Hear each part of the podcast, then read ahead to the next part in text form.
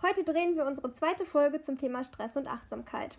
Dazu sind wir heute wieder im Gespräch mit zwei Wissenschaftlerinnen aus der Psychologie an der Universität Bielefeld, Annika Werner und Marin Jokata. In der heutigen Folge wird das Hauptaugenmerk auf der Work-Life-Balance in Bezug auf der Schlafforschung liegen und Marin wird dafür unsere Hauptansprechpartnerin sein.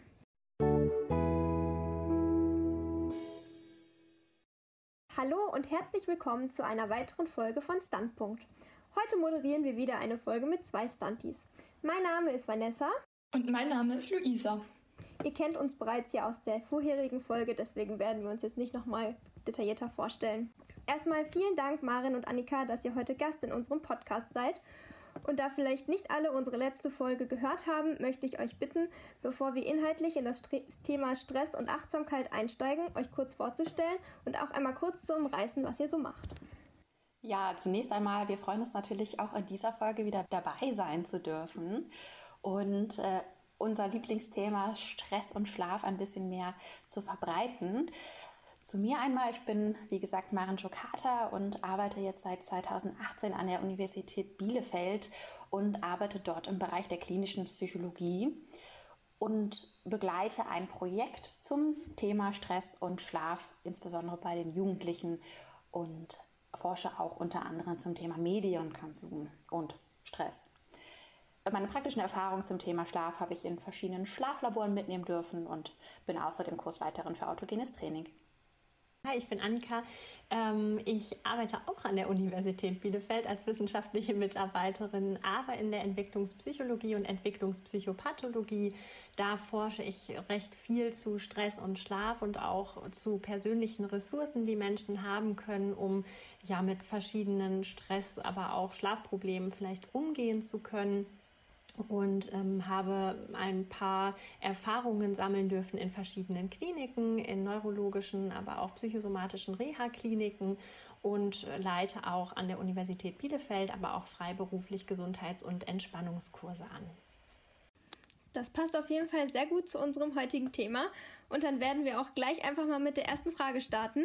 Ähm, was versteht man denn so unter Work-Life-Balance? Ich denke, die meisten Leute kennen diesen Begriff irgendwo, aber so eine wissenschaftlich fundierte ähm, Definition davon kennt wahrscheinlich, kennen wahrscheinlich die wenigsten. Ja, genau. Also das Thema wird in der Psychologie tatsächlich schon seit den 1990er Jahren untersucht. Und eine tatsächliche Definition, die viele Jahre vorherrschte, war, dass die Work-Life-Balance die Vereinbarung zwischen Beruf und Privatleben ist. Häufig spricht man auch von der Vereinbarung zwischen Beruf und Familie und sagt deswegen die Work-Family-Balance oder Work-Family-Konflikt. Heutzutage definiert man das Ganze eher als die intelligente Verzahnung von Privat- und Berufsleben. Was man da so ein bisschen raus hört, ist schon, dass es eigentlich um eine Zeitverteilung zwischen diesen Bereichen gibt und die Spannungen, die sich eigentlich daraus ergeben können. In beiden Bereichen hat man verschiedene Rollen. Man ist zum Beispiel auf der Arbeit sowohl Mitarbeiter als auch Kollege, vielleicht auch Führungskraft. Im privaten Kontext könnte man jemand sein wie ein Partner, ein Kind, aber auch gleichzeitig Elternteil, Freund oder Freundin. Also man hat ganz viele verschiedene Rollen in beiden Bereichen und will ja eigentlich jede Rolle möglichst hundertprozentig ausfüllen, also möglichst hundertprozent mitnehmen und geben gleichzeitig natürlich auch. Problem, wir haben nur umgrenzt viel Zeit und wir haben umgrenzt viel Energie. Das kann natürlich Konfliktpotenziale schaffen und das äußert sich dann am Ende in unserer Wahrnehmung der Disbalance zwischen beruflichen und privaten. Und tatsächlich berichten das auch super viele Menschen. Also 75 Prozent geben tatsächlich an, dass sie eigentlich mehr arbeiten, als sie überhaupt möchten. Und das sieht man halt auch gerade bei hochqualifizierten Fachkräften und Managern, dass die sagen, ich bin eigentlich überarbeitet, brauche mehr Freizeit. Und da ist natürlich die Frage, was lenkt unsere Kippe immer mehr Richtung Arbeit? Das ist natürlich auf der einen Seite die Arbeitsstunden, die so beruflich vorgeschrieben sind, aber auch das, was wir am Ende tatsächlich ableisten. Gleichzeitig natürlich aber auch, wie stark identifizieren wir uns denn mit unserem Job, unserem Aufgabengebiet und unserem Unternehmen und welche Anforderungen stellt auch das Unternehmen und die Abteilung an uns. Und aber auch gleichzeitig, wie sehr möchten wir auch arbeiten. Zum Beispiel Menschen, die karriereorientiert sind, haben natürlich eine höhere intrinsische Motivation und wollen auch mehr arbeiten. Und dass die dann natürlich am Ende sagen, hm, meine Work-Life-Balance verfällt mehr und mehr Richtung Arbeit ist natürlich dann ein bisschen weniger verwunderlich. Ich würde tatsächlich eher auf den positiven Aspekt der Work-Life-Balance eingehen. Also äh, Maren hat ja schon total gut dargestellt, was auch Probleme sind, wenn es diese Disbalance gibt. Wenn ich aber eine wirklich gute Work-Life-Balance habe, dann äußert sich das natürlich auch langfristig in Zufriedenheit, äh, psychischer und körperlicher Gesundheit. Ähm, es ist also schon wichtig, auch auf eine ausgewogene Work-Life-Balance zu achten und ähm, ja, darauf einfach Wert zu legen. Gleichzeitig muss man sich halt auch immer fragen, inwieweit man wirklich eine klare Unterteilung zwischen diesen Bereichen auch möglich und sinnvoll ist. Weil natürlich ist es schwierig zu sagen, die Arbeit gehört nicht zu meinem Leben. Gerade wenn man zum Beispiel karriereorientiert ist und viel aus seinem beruflichen für seinen Selbstwert heraus generiert. Das ist auch mit bezeichnet unter dem sogenannten Spillover-Effekt. Also wenn es in einem Bereich gut oder vielleicht auch schlecht läuft, dann nimmt man damit auch Dinge in den anderen Bereich rüber. Zum Beispiel, wenn ich im Arbeitskontext ein Projekt erfolgreich beende, wenn ich dort gute Kontakte und Kommunikation mit meinen Kollegen hatte, dann nehme ich natürlich auch Stärken bei mir wahr, ich nehme Ressourcen damit raus. Und das kann mir natürlich auch zu Hause zum Beispiel in der Partnerschaft helfen. Aber auch gleichzeitig, wenn ich auf der Arbeit sehr frustriert bin, weil ich Konflikte habe, weil ich Aufgaben nicht richtig erledige, nehme ich die negative Stimmung natürlich auch mit in meinen privaten Kontext. Und da ist immer die Frage, inwieweit ist eine Rollentrennung oder eine Rollenintegration halt auch sinnvoll und die Frage, inwieweit das Konstrukt der Work-Life-Balance heutzutage eigentlich noch die Standardrolle unserer Wahrnehmung sein sollte. Das ist doch schon mal schön zu hören, dass es auch positive Aspekte von der Work-Life-Balance gibt, weil die ja häufig sehr negativ dargestellt wird. Ähm, welche Auswirkungen hat denn Schlaf so im Generellen auf die Work-Life-Balance, da ihr beide auch in der Schlafforschung tätig seid? Ähm, also man kann schon grundsätzlich sagen, dass schlechter Schlaf ähm, häufig dazu führt, dass Bewegungen und Freizeitaktivitäten als erstes eingestellt werden und die Arbeit eigentlich schon langfristig trotzdem aufrechterhalten bleibt, weil Arbeit immer das ist, was wir natürlich irgendwie machen müssen. Wir glauben, dass wir da natürlich dann auf jeden Fall noch leistungsfähig bleiben müssen. Das heißt, es werden einfach in dem von der Work-Life-Balance der Live-Anteil sozusagen wird erstmal nach hinten gestellt, wenn ich auch Schlafprobleme habe oder schlecht schlafe. Ähm, daher kann natürlich auch schlechter Schlaf zu einer unausgewogenen Work-Life-Balance führen. Genau, spannend ist es auch, wenn man sich die Frage eigentlich andersrum stellt. Ähm, nämlich, wenn man sich fragt, hat denn die Work-Life-Balance vielleicht auch eine Auswirkung auf unseren Schlaf? Und da zeigt die Forschung, dass Personen, die länger arbeiten, also längere Arbeitszeiten haben, tatsächlich auch kürzer schlafen und auch mehr Schlafprobleme berichten. Ähm, zum Beispiel, wenn der Schlaf schlecht ist, dadurch, dass einfach die Arbeit super zugenommen hat, dann zeigen wir auch gesundheitsproblematische Verhaltensweisen. Zum Beispiel wird mehr geraucht oder mehr Alkohol getrunken. Auch Fahrzeiten, also Achtung Pendler, wenn man sehr, sehr lange pendelt, dann ist es natürlich zum Negativen für den ähm, Life-Bereich unserer Work-Life-Balance. Das heißt, auch da ähm, haben wir natürlich den Einbußen und es zeigt sich auch im schlechten Schlaf. Also es heißt ja, dass ähm, genau, dass die Leute immer mehr arbeiten und immer weniger Wert darauf legen, Sport zu machen oder ihren Hobbys nachzugehen. Würdet ihr denn sagen, dass es auf jeden Fall eingeführt werden sollte, dass die Unternehmen auch darauf achten und das fördern, dass man eine Work-Life-Balance hat. Also sagt, ja, ihr bekommt jetzt eine Mitgliedschaft im Fitnessstudio oder ähnliches. Würdet ihr sagen, dass dadurch dann diese 75 Prozent weiter runtergehen? Oder habt ihr da noch eine andere Meinung zu? Also äh, da muss ich sagen, ganz klar, Gesundheitsmanagement ist ein wichtiger Bestandteil, welcher auch von den Unternehmen in den letzten Jahren immer mehr und mehr als wichtig wahrgenommen wird. Denn die Unternehmen haben ja auch selber Interesse daran, dass ihre Mitarbeiter möglichst glücklich und möglichst gesund sind, weil die Leistung, die im beruflichen gezeigt wird, einfach stark davon abhält. Und dementsprechend ist sowas natürlich auch mittlerweile gerade in unseren größeren Unternehmen auch typisch, dass zum Beispiel tatsächlich ähm, Mitgliedschaften in, ähm, in Sporteinrichtungen äh, dann halt auch an der Tagesordnung sind. Also insgesamt das Thema Gesundheit, betriebliches Management in sämtlichen Bereichen, also nicht nur im körperlichen, zum Beispiel Rücken, Fit, etc., sondern auch für die psychischen Bereiche ist definitiv sehr wichtig, dass zum Beispiel Präventionskurse vielleicht auch als E-Kurse dargestellt werden, äh, wo die Mitarbeiter denn Sachen darüber lernen können. Wie gehen sie zum Beispiel mit dem Zeitmanagement um? Wie handeln sie Stress? Auch Entspannungsverfahren, was wir ja viel in der letzten Sitzung auch schon besprochen haben. Ähm, das sind natürlich einfach wichtige Sachen, die durch die Unternehmen gut gestellt werden können, auch mit wenig ähm, ökonomischen Kosten für sie. Also geht die Reise mehr dahin, dass man die ähm, Arbeitszeit quasi mehr effektiv nutzt in Bezug auf Stressreduktion, als dass man jetzt den Lebensaspekt oder die Arbeitszeiten ändert? Ähm, das war tatsächlich auch der Punkt, den ich gerade noch im Kopf hatte, weil ich auch nicht nur dieses außerhalb der Arbeitszeit wichtig finde, sondern wirklich, was kann ich auch während der Arbeitszeit tun, beziehungsweise wie kann ich ähm, auch vielleicht äh, Sachen für mich lernen, die ich auf der Arbeit anwenden kann. Also ähm, Pausenmanagement ist da ja zum Beispiel sowas, was einfach extrem wichtig ist. Wie kann ich meinen MitarbeiterInnen ähm, ja näher bringen, wann sie eigentlich Pausen brauchen, dass sie da mehr auf sich hören. Also das sind schon so Sachen, wo ich sagen würde, da geht auf jeden Fall die Reise hin und das ist auch dringend notwendig.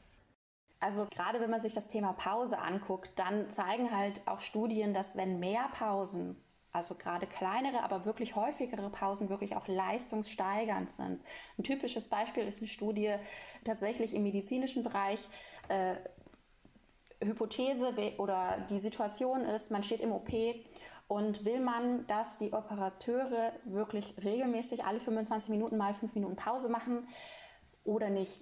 Tatsächlich zeigt sich, dass die OP-Zeit allgemein überhaupt nicht länger ist und dass die OP auch wirklich besser abläuft. Also das ist so ein typisches klassisches Beispiel, wo jeder im ersten Moment denkt, so, hä, man will doch da nicht auf dem OP-Tisch liegen und offen liegen bleiben, während der Arzt erstmal eine Pause macht. Aber wenn man sich das jetzt für seinen eigenen Arbeitsalltag vorstellt und sich dann vorstellt, mache ich mehr Pausen, aber am Ende ist meine Leistung, die ich dazwischen bringe, so viel effektiver, dass meine Arbeitszeit gar nicht verlängert wird, dann sieht man daran oder merkt vielleicht auch, dass eine Veränderung eintreten kann, die gar keine negativen Konsequenzen hat. Das stimmt, das habe ich bei mir auch schon gemerkt. Ähm, wir hatten jetzt gerade das äh, das Thema Stress auch aufgegriffen. Ähm, und generell wird ja Work-Life-Balance auch häufig mit einem erhöhten Stressempfinden gleichgesetzt. Wie wirkt sich denn Stress generell so auf Schlaf aus? Also zum einen wirkt sich natürlich Stress negativ auf den Schlaf aus, weil wir, wenn wir am Tag Stress erlebt haben, den wir vielleicht auch gegen Abend noch schnell mit Fernsehen gucken, zum Beispiel verdrängen, den am Abend, wenn wir dann im Bett liegen, auch wieder herausholen. Wir sind angespannter, wir grübeln mehr, durchdenken die Situation, die wir am Tag hatten. Das führt dann dazu, dass wir tatsächlich langsamer nur einschlafen können, vielleicht auch häufig in der Nacht wach werden. Dadurch der Schlaf insgesamt unerholsamer ist, einfach als schlechter wahrgenommen wird. Auf der anderen Seite ist es aber auch so, wenn wir schlecht geschlafen haben, dass wir dann am nächsten Tag auch häufiger gestresster sind. Warum? Weil wir einfach unerholt aufwachen, weil wir unkonzentrierter sind, weil wir auch mit schwierigen Situationen nicht so gut umgehen können, weil unsere Emotionsregulation gestört ist. Also das ist tatsächlich beidseits eine Verbindung, die man bedenken muss. Ja, manchmal hat man dann auch so das Gefühl, dass man quasi in so einem Hamsterrad steckt, dass man irgendwie schlechteren Schlaf hat und dadurch wieder Stress hat und sich das quasi immer weiter so ähm, ja, hinaus befördert. Was macht ihr denn so persönlich, um eure Work-Life-Balance ähm, wieder ins Reine zu bringen? Also auf jeden Fall darauf achten. Äh, klar, auch wir sind da keine Spezialisten drin, nur weil wir darüber Bescheid wissen. Jeder Tag sieht auch teilweise ein bisschen anders aus, aber das, was man insbesondere beachten sollte und was ich zum Beispiel auch versuche zu beachten, ist, doch über die Woche eine feste Tagesstruktur beizubehalten. Ja? Also ganz klare Arbeitszeiten zu legen, wenngleich die zum Beispiel bei mir, weil ich eine Eule bin, also eher ein später Chronotyp, doch ein bisschen anders aussehen als zum Beispiel vielleicht bei Annika. Also mein Arbeitsalltag beginnt definitiv nicht vor neun. Äh, bis dahin schlafe ich dann auch gut und gerne und dafür arbeite ich dann aber auch eher Richtung frühen Abend. Schaue da aber auch definitiv drauf, dass ich definitiv nicht eigentlich länger als sieben Uhr Abend arbeite, um noch genügend Zeit zwischen Arbeitsende und meiner Nacht, also des Schlafens zu haben. Ja, ich finde es ganz spannend, ähm, weil Maren und ich, glaube ich, unterschiedlicher nicht sein könnten, was Arbeitsrhythmen angeht und Aufstehzeiten. Ähm, bei mir sieht das dann immer eher so aus, dass ich äh, also eher die Lerche bin, sprich die Frühaufsteherin, die eigentlich auch ganz gerne dann nachmittags dafür früher aufhört und dann noch so ein bisschen was vom Abend oder Nachmittag hat. Ähm, und genau, da ergänzen wir uns dadurch aber, glaube ich, einfach sehr gut. Das heißt, ähm, ja, es ist einfach, glaube ich, sehr, sehr unterschiedlich. Ich glaube, generell muss man einfach gucken, dass man für sich selber seinen Rhythmus findet. Gerade wenn man, wie wir jetzt seit März 2020, wie doch so viele im Homeoffice ist, ist natürlich der Tagesrhythmus super wichtig. Aber dass man auch, wenn man gerade Pausen macht, dann auch vernünftig Pause macht und nicht noch das E-Mail-Programm offen hat, dass man abends auch nach der Arbeit Arbeit sein lässt und das nicht mit in den Alltag reinbringt. Und sich vielleicht halt auch wirklich seine privaten Termine wirklich fest vornimmt, damit der private Bereich einfach nicht zu kurz kommt. Genau, also ähm, Maren, du hattest ja eben davon gesprochen, für eine gute Tagesstruktur zu haben und die auch möglichst immer beizubehalten. Würdest du denn sagen, dass sich das danach darauf auswirkt, ähm, dass man immer zu einer gewissen Uhrzeit ins Bett gehen sollte und auch aufstehen sollte, dass man das halt auch möglichst am Wochenende oder auch in den Ferien beziehungsweise im Urlaub äh, beibehalten sollte? Wirkt sich das dann positiv aus oder kann das dann auch so diese ganze Balance wieder aus dem Ruder reißen, wenn man sagt, ich gehe jetzt vier Stunden später ins Bett, stehe dafür aber auch vier Stunden später auf. Genau, also klar, an der Tagesstruktur hängt nicht nur das, was wir tagsüber machen, sondern halt auch, wann wir wie ins Bett gehen. Und das hängt natürlich dann wiederum damit zusammen, wann wir am nächsten Morgen wieder aufstehen, das heißt auch mit dem nächsten Tag. Also ganz klar, wenn man am Wochenende sonntagsabends noch bis um 1, 2 Uhr wach ist, dann sind wir morgens am Montag natürlich nicht fit und können nicht gut in die Woche starten. Und das Ganze nennt sich eigentlich Schlafvariabilität, also inwieweit schwankt, äh, schwanken die Bettzeiten. Und äh, es zeigt sich definitiv, umso mehr das schwankt, umso schlechter sehen wir auch meistens unsere Schlaf als schlecht, also in der schlechten Qualität, dass wir den als solches wahrnehmen. Und dementsprechend sollte man auf jeden Fall versuchen, sowohl am Wochenende als auch am besten zumindest in der frühen und spätesten, äh, späten Urlaubszeit dann doch wieder auf unserem ähm, wöchentlichen Niveau uns einzuschwenden. Ähm, du hattest ja gerade auch das Thema Homeoffice angeschnitten. Da wir jetzt alle durch Corona so gut wie schon fast anderthalb Jahre im Homeoffice sind, welche Veränderungen ähm, habt ihr denn so bemerkt in Bezug auf Schlaf und Stress so im Homeoffice im Vergleich dazu, wenn man vor Ort arbeitet? Also eure persönlichen Erfahrungen, aber auch Erfahrungen, die ihr sonst mitbekommen habt? Ähm, genau, also was man sowohl in Studien sieht, als auch was ich bei mir persönlich sehe und ja auch schon gerade so ein bisschen berichtet habe als Eule, es ist einfach leichter, seinen individuellen Schlafrhythmus nachzugehen. Und das äh, berichten auch ganz, ganz viele. Und das ist natürlich ein Vorteil, weil wenn man sich die Termine wirklich auf ab 9 Uhr legen kann, wenn man auch dann erst aufsteht, dann findet man auch mehr und genügend Zeit, um zu schlafen. Ähm, das ist natürlich ein Riesenvorteil.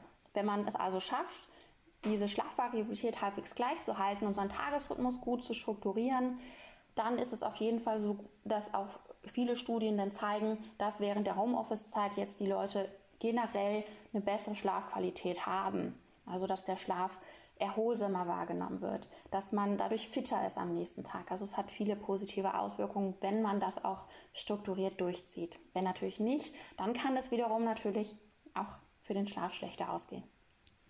Also das ist, ähm, glaube ich, sehr davon abhängig, wie äh, gut diszipliniert man auch ist quasi. Also ich glaube, Homeoffice bietet auch ganz viele Möglichkeiten für Struktur verlieren, also für ähm, okay, ich kann ja aufstehen, wann ich möchte quasi und ähm, deswegen stehe ich mal dann auf und mal dann und dann gehe ich mal irgendwie um 10 ins Bett und mal um 12 oder so. Ähm, also es ist, glaube ich, sehr, sehr unterschiedlich bei den Menschen auch. Also wir haben auch festgestellt, dass in unserer Studie zum Beispiel die Leute wirklich angegeben haben, also ein Großteil der Leute, dass sie schlechter schlafen als vorher in Corona. Das war natürlich wirklich in dem Lockdown letztes Jahr im März, aber mh, mm, trotzdem glaube ich, dass es auch einen ganz großen Teil gibt, der einfach ähm, ja, da sehr belastet ist durch Homeoffice ähm, und durch diese eigene Struktur, die man sich geben muss. Ja, das habe ich auch vermehrt wahrgenommen, dass die meisten Leute eher unter Strukturverlust leiden, vor allem auch Studierende, weil man ja sonst durch die Uni doch eine sehr gute Struktur vorgegeben hat. Ähm, habt ihr denn da Tipps für die unsere Hörerinnen und Hörer, was man so machen kann, um sich eine bessere Struktur im Alltag zu verschaffen? Ja, also zunächst natürlich Pläne machen. Ja, also schön zurück, wie damals in der Schulzeit zum Wochenplan am besten, wo man sich also Prioritäten setzt mit Aufgaben, die man dann auch bitte zu absolvieren hat, wenn man sich das auch vorgenommen hat.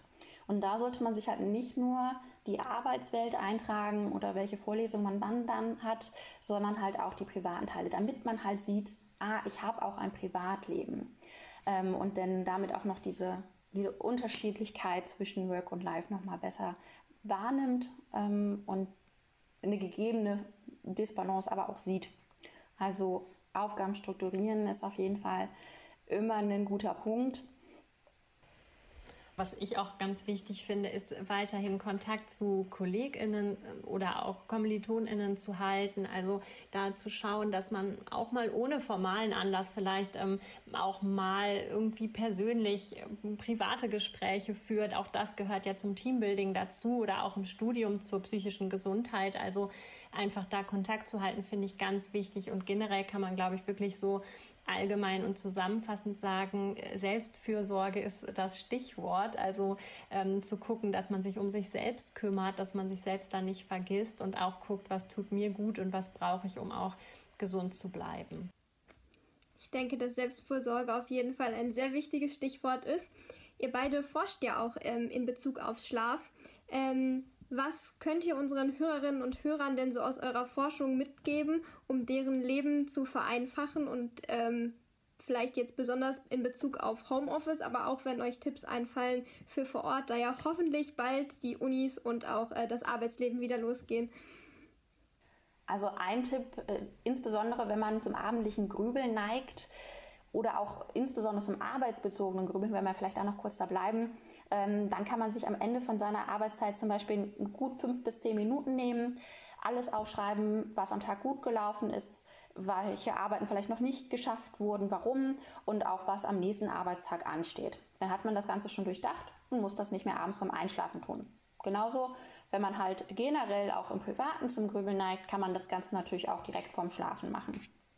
Und äh, was ich aus meiner Forschung sozusagen zum Thema Medienkonsum noch mit auf den Weg geben kann, ist tatsächlich etwas, was sehr schwierig ist, wenn es doch gleichzeitig so leicht ist, nämlich tatsächlich abends eine halbe bis eine Stunde vor dem Schlafen Handy und sämtliche Medien weg, weil man hat festgestellt, dass das stark mit Stress auch zusammenhängt, aber man nutzt ja auch gleichzeitig das Handy oder schaut Fernsehen, um den Stress des Tages zu vergessen, aber steigert auch tatsächlich gleichzeitig seinen Stress damit, insbesondere wenn es ein super aufregender Action-Thriller ist, ja, dann geht man natürlich nicht super entspannt danach ins Bett. Das sollte man definitiv beachten und kann deswegen auch noch, wenn man das äh, hinbekommt, einen leichteren Einstieg in den Schlaf finden. Insbesondere wenn man die Zeit dann natürlich auch noch nutzt für Selbstfürsorge mit Entspannungsübung vielleicht. Ja, das kenne ich von mir selbst, dass es dann teilweise doch ein bisschen schwerer ist, die Geräte wegzustellen oder auszuschalten, als man dann doch vorher denkt. Ähm, um nochmal auf die Unternehmenssicht zurückzukommen, ähm, wo seht ihr denn so Handlungsperspektiven für Unternehmen und Studierende in Bezug auf Stress und Schlaf und Work-Life-Balance?